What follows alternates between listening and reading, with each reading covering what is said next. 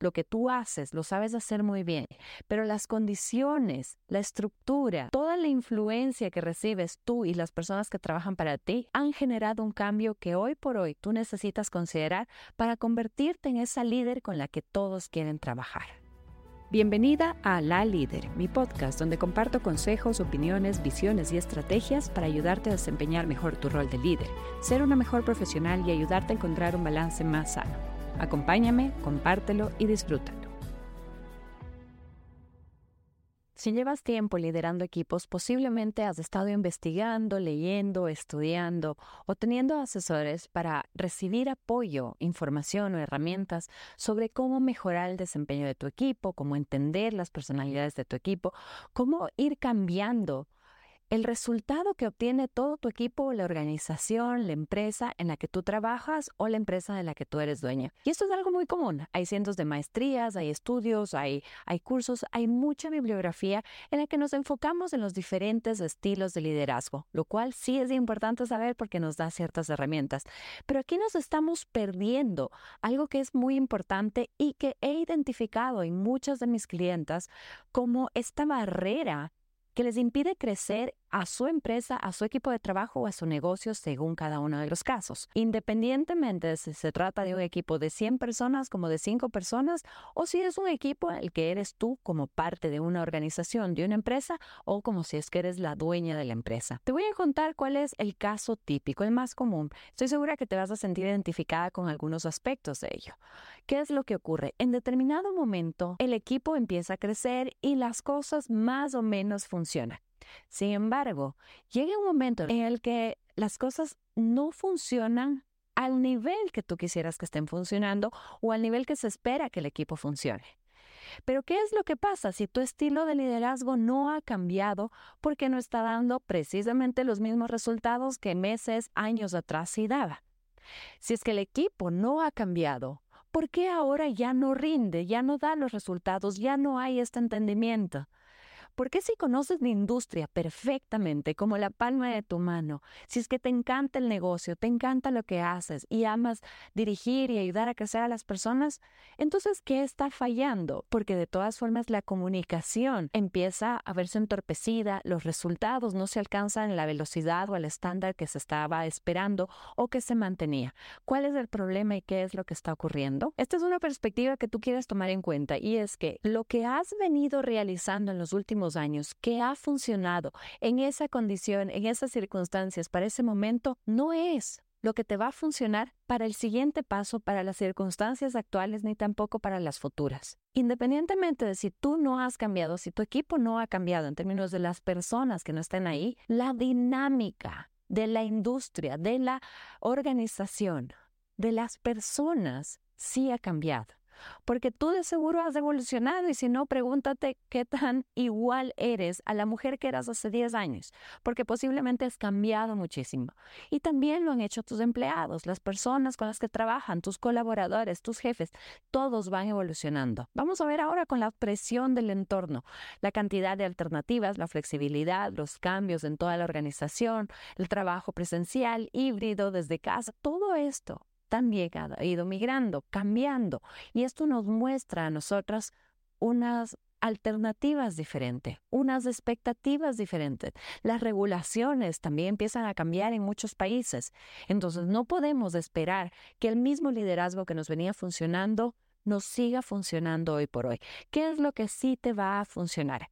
Primero, reconocer cuáles son esas características del trabajo que tú quieres realizar, hablando en términos muy claros de las expectativas y de los estándares. Identificamos claramente cuáles son tus valores y cuáles son los valores organizacionales, los valores del equipo, y preguntarte si los estás comunicando y si es que todos comprenden el valor que cada uno de ellos entrega con su trabajo no solo a los clientes externos, sino también, y muchas veces, aún más importante, al cliente interno. Y lo tercero es conocer más a tu equipo de trabajo en términos de la calidad de vida que quieren llegar a tener. Quizá tú no tengas la capacidad para mejorarles el sueldo, mejorar las condiciones económicas de lo que están haciendo. Sin embargo, tú sí debes conocer cuál es su expectativa respecto a la calidad de vida que quieren alcanzar y buscar las diferentes formas en las que tú les puedes ayudar a conseguir esta calidad de vida a tus colaboradores. Ahora, esto es así a breves rasgos, pero ¿qué es lo que pasa en ti como líder?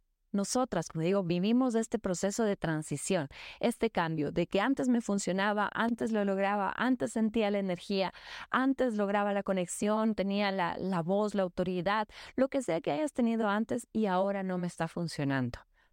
Aquí es muy posible que exista un problema de conexión contigo misma, contigo hacia el equipo, contigo hacia el negocio y hacia la industria. ¿Y por qué hablo un poco de la conexión? Porque uno de los más grandes problemas que se puede ver hoy por hoy es la cantidad de pendientes, de obligaciones, de urgencias, de llamadas, de todo esto que nos está robando muchísima energía. Lastimosamente, el beneficio grande del trabajo híbrido muchas veces se ve perjudicado por el impacto de la cantidad de reuniones que se tiene y del poco tiempo efectivo que tenemos para ejecutar los planes de acción, el trabajo y cualquier otra actividad que sea específica del trabajo de las personas, convirtiendo así el horario de trabajo en algo interminable, la cantidad de pendientes en un listado que parece una larga bitácora de enseñanzas que no se acaba todo aquello que tú supuestamente debes hacer se está perdiendo en lo mínimo, en lo operativo, en el día a día, en las revisiones, en el micromanagement, llevándote así a perder la perspectiva, a perder la visión. Y por eso hablo un poco más de conexión, conexión con el negocio. El cliente interno y el cliente externo, ¿qué es lo que están esperando? ¿Qué es lo que quieren, no solamente ahora, sino en los siguientes años? ¿Qué vas a hacer tú para que ellos continúen como cliente interno y como cliente externo en los siguientes años dentro de tu organización o para tu organización? Conexión contigo misma, porque la líder que eras, las energías, el pensamiento, la experiencia, la perspectiva que tenías antes, no es la misma que hoy. Y por lo tanto, tu comunicación, la forma como te relacionas, cómo expones, cómo diriges, cómo evalúas, no puede ser la misma y posiblemente también hacen falta algunos aspectos técnicos como manuales, procesos, estándares, metodologías, culturas de comunicación, de valores, de entregar el valor hacia el cliente. Si todo esto no ha vivido una reestructuración en los últimos posiblemente tres años, ahora es el momento en el que tú lo hagas.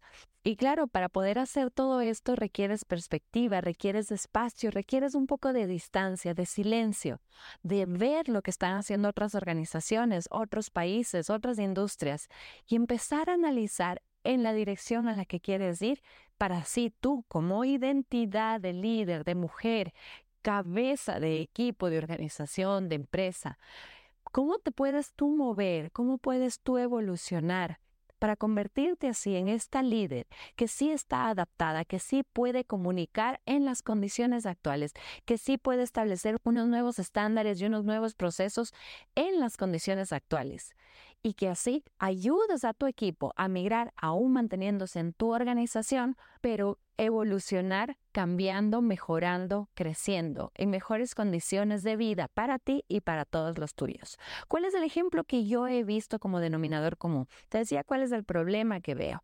¿Cuál es entonces el resultado que también he podido evidenciar? Primero, trabajar en qué es lo que se ha venido haciendo que viene siendo algo que se repite durante los últimos cinco años, porque ahí es donde tú vas a encontrar esos gaps, esos detalles, esos puntos en los que hoy tienes que trabajar. ¿Cómo están aquellos aspectos de delegar, de corregir, de evaluar y de mejorar? ¿Tenemos procesos establecidos para ello? ¿La comunicación es abierta para ello? También considerar qué tipos y qué cantidad de generación tienes en tu organización o en tu equipo. La diferencia generacional y cómo lideras con estas diferencias sí es importante, porque la líder que tú necesitas ser para determinada generación va a ser un puente de conexión con la otra generación y por lo tanto sí requieres entenderlos, comprenderlos desde su punto de vista y tú ser esa líder que sabe unir, que sabe generar, que sabe llevar al equipo hacia otra dirección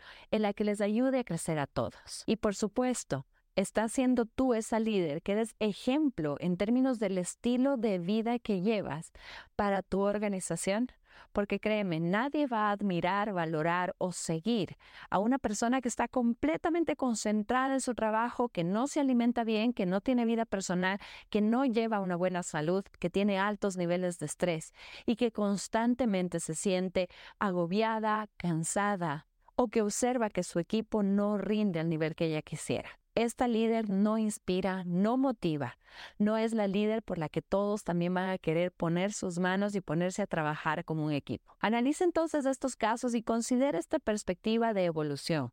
No se trata de que estés haciendo las cosas mal, lo que tú haces lo sabes hacer muy bien, pero las condiciones, la estructura, toda la influencia que recibes tú y las personas que trabajan para ti han generado un cambio que hoy por hoy tú necesitas considerar para convertirte en esa líder con la que todos quieren trabajar.